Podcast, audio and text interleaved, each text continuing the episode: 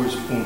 Потому что многие практикующие, а, кто-то месяцами, кто-то годами, кто-то десятилетиями пытается успокоить ум, и эта задача достаточно сложная, существует очень много методов, направлений, а, и некоторые говорят, что в частности, э, очень много школ говорят, что необходимо уничтожить ум. Некоторые говорят, что нужно взять его под контроль, все-таки как с ним работать и как все-таки его успокоить.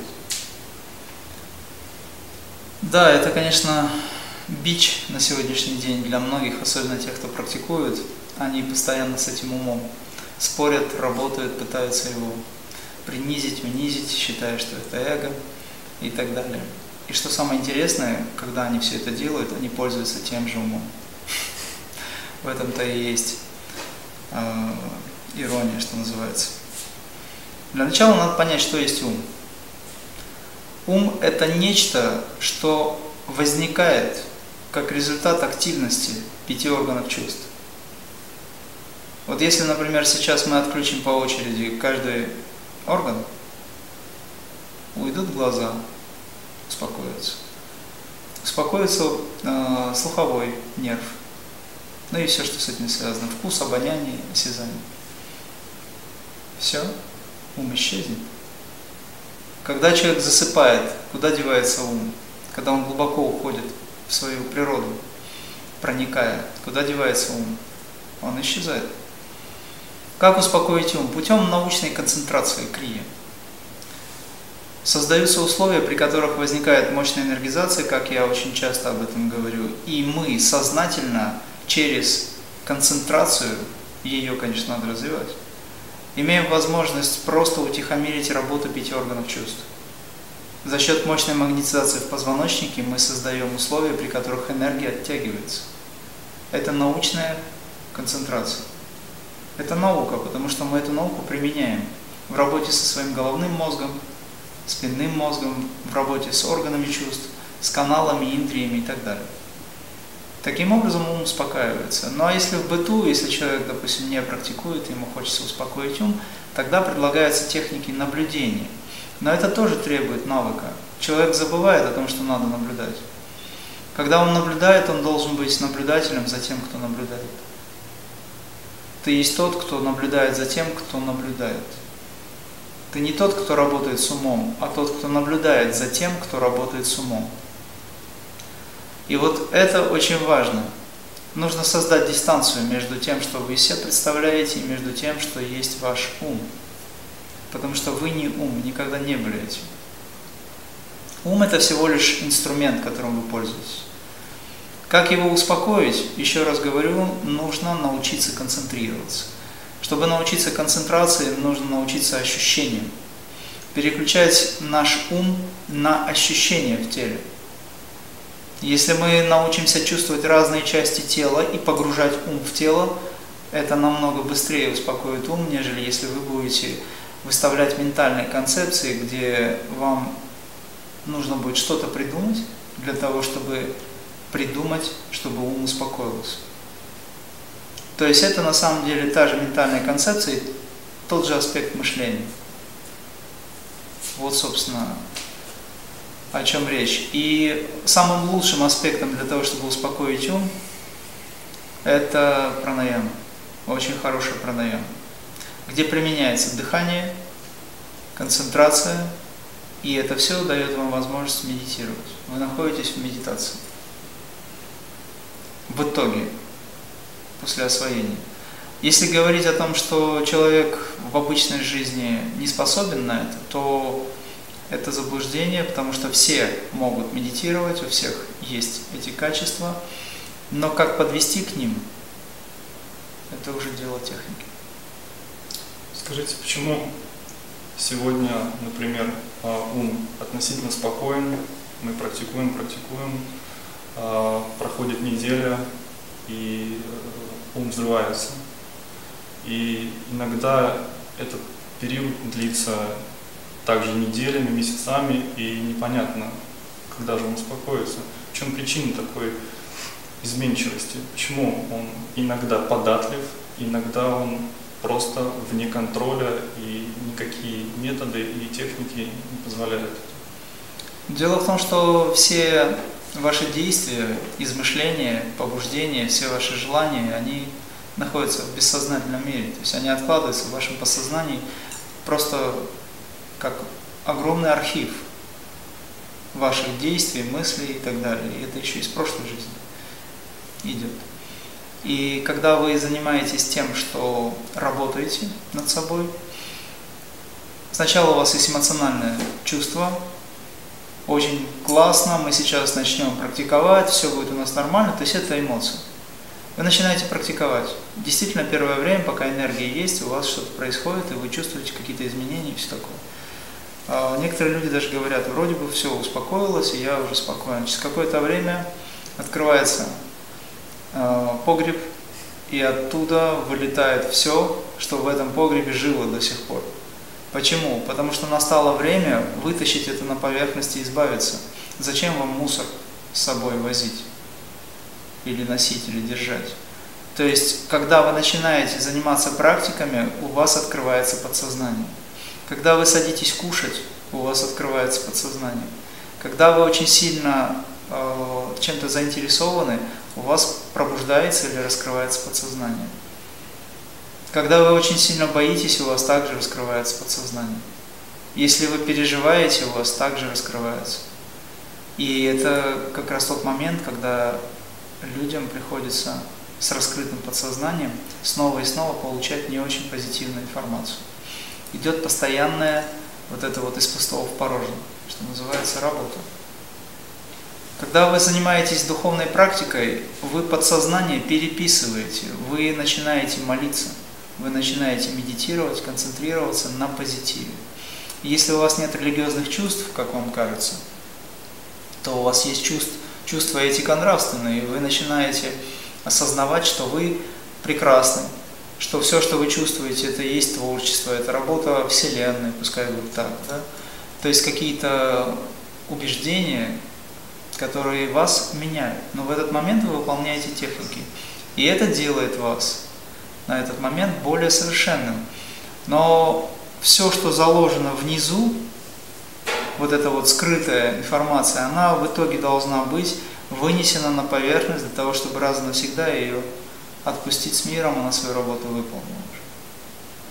Поэтому через какое-то время возникает чувство, что ты вроде бы занимался, у тебя все хорошо, а через месяц-полтора вдруг взрыв эмоциональный, потому что старые привязанности – бессознательном мире находящаяся информация, поток, ну это энергия, они начинают пробуждаться. И когда они пробуждаются, все эти привязанности снова возникают. Потому что мы связаны с чувствами. И в этот момент очень важно, чтобы неофит, занимающийся практикой, отдалил себя от этого и наблюдал просто за этой демонстрацией. Вот здесь требуется уже работа. Да, я слышу. А, некоторые направления и школы используют разные а, способы, а, как же все-таки взять под контроль ум. Некоторые используют внешние источники, концентрация на точке, на частях тела, некоторые используют внутренние какие-то зоны, либо это чакры, либо это визуализация, разные аспекты используются. В чем все-таки уникальность методики Крия, поскольку вы часто говорите, что фактически э, ум довольно сложно взять под контроль, и один из таких достаточно э, сбалансированных способов взять его под контроль – это полностью погрузиться в ощущения. Вот, можно подробнее все-таки, как? Есть несколько способов. Вообще принятые способы – это когда для начала человеку ставят свечу и говорят медитируй. Он вызывает в себе ощущение концентрации через постоянное наблюдение за свечой. Естественно, это долгий процесс. Вот, и это нормально. Все эти техники, они имеют место быть, что называется, и они людей меняют. Но в какой-то момент человеку становится понятно, что ему нужно думать уже внутри. То есть он глаза закрывает. Может визуализировать свечу, Но это опять же внешне, потому что в этот момент ментальный аспект присутствует. Мы используем в крие практике э, научный метод концентрации через концентрацию внимания на области лба, затылка и позвоночника. Для чего это делается? Таким образом мы переключаем внимание из внешнего на внутреннее. Мы начинаем чувствовать все части тела. Там, где ваше внимание, там энергия. Привлекается сила, привлекается энергия к частям тела. Вы создаете условия для активизации центра воли, потому что передний мозг – это воля.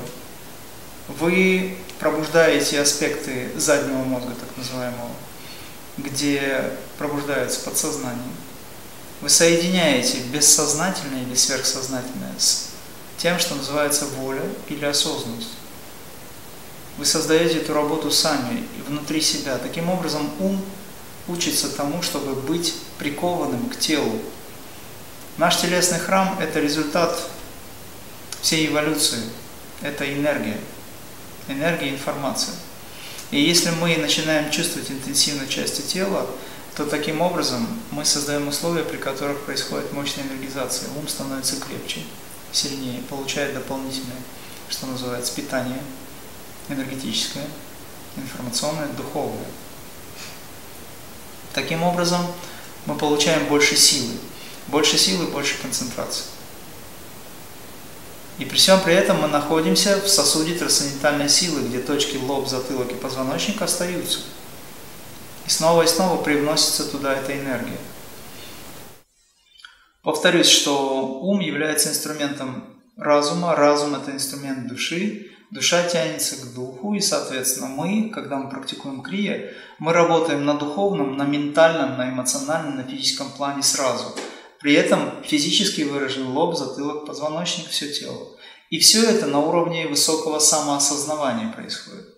Таким образом, там, где ваше внимание, там энергия, ум постепенно растворяется в теле, потому что тело – это результат сознания. Это короткий путь к тому, чтобы выйти за пределы ума. То есть, проще говоря, нужно научиться интенсивно чувствовать свой телесный храм.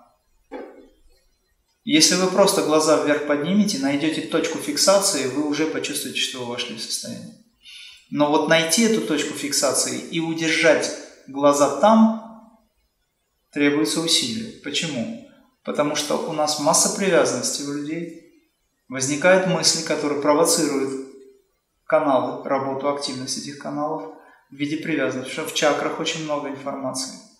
Вся эта информация, она заставляет клетки вибрировать это хорошо, но тогда, когда нам надо переключиться, мы должны применить научную концентрацию к ним. Это самый универсальный и короткий путь к вездесущему высшему Я, так называемому, потому что если человек будет годами медитировать на свечу, то ему еще годами придется научиться чувствовать себя. Потому что то, на что он смотрит, туда он и посылает энергию. Ему еще ее надо получить обратно, образно говоря. То есть этот фильм надо перевести внутрь себя. Это тоже требует времени. Поэтому я рекомендую всем заниматься именно тем, что называется самоощущение или самоосознавание. Но научиться смотреть на какой-то предмет не моргая, это как результат будет потом в вашей практике. Потому что если вы успокоите ум, то ваши глаза будут неподвижны. Так и, в общем-то, выясняется, насколько человек в концентрации находится или нет.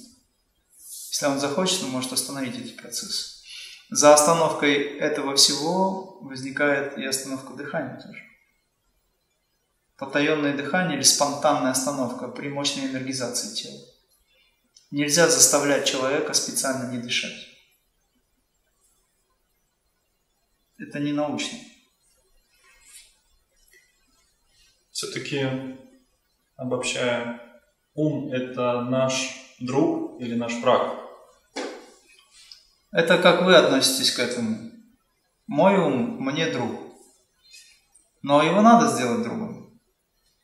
Если вы свой ум направите на саморазвитие и сделаете его инструментом для э, вашего выражения творческого, где подкреплены эти умственности, вся это подкреплена чувствами, силой, тогда он станет другом. Из ума надо сделать друга, но в обычной истории он враг. Потому что очень многие люди говорят о том, что мы уже не можем, не знаем, куда деться от этих мыслей и все такое. Они пытаются отвертеться от мух, которые очень назойливы. А ваша задача научиться переключать внимание из внешнего во внутреннее. Зачем пытаться избавиться от мыслей, когда можно просто закрыть глаза на них? Это образно. Переключите внимание на то, что вы из себя представляете. Начните переживать те ощущения, которые возникают у вас. По ходу мысли будут, да, я сейчас чувствую это, я сейчас чувствую что-то другое, о, сейчас есть какие-то другие ощущения, тут же рождаются образы. Пусть это будет, не обращайте внимания. Интенсивно чувствуете присутствие, интенсивно ощущаете весь телесный храм. Через какое-то время вы почувствуете больше энергии. Я это все объясняю на семинарах, на самом деле в практическом виде. Это не а, возможно изучить только зная, нужно делать. Поэтому крия – это действие.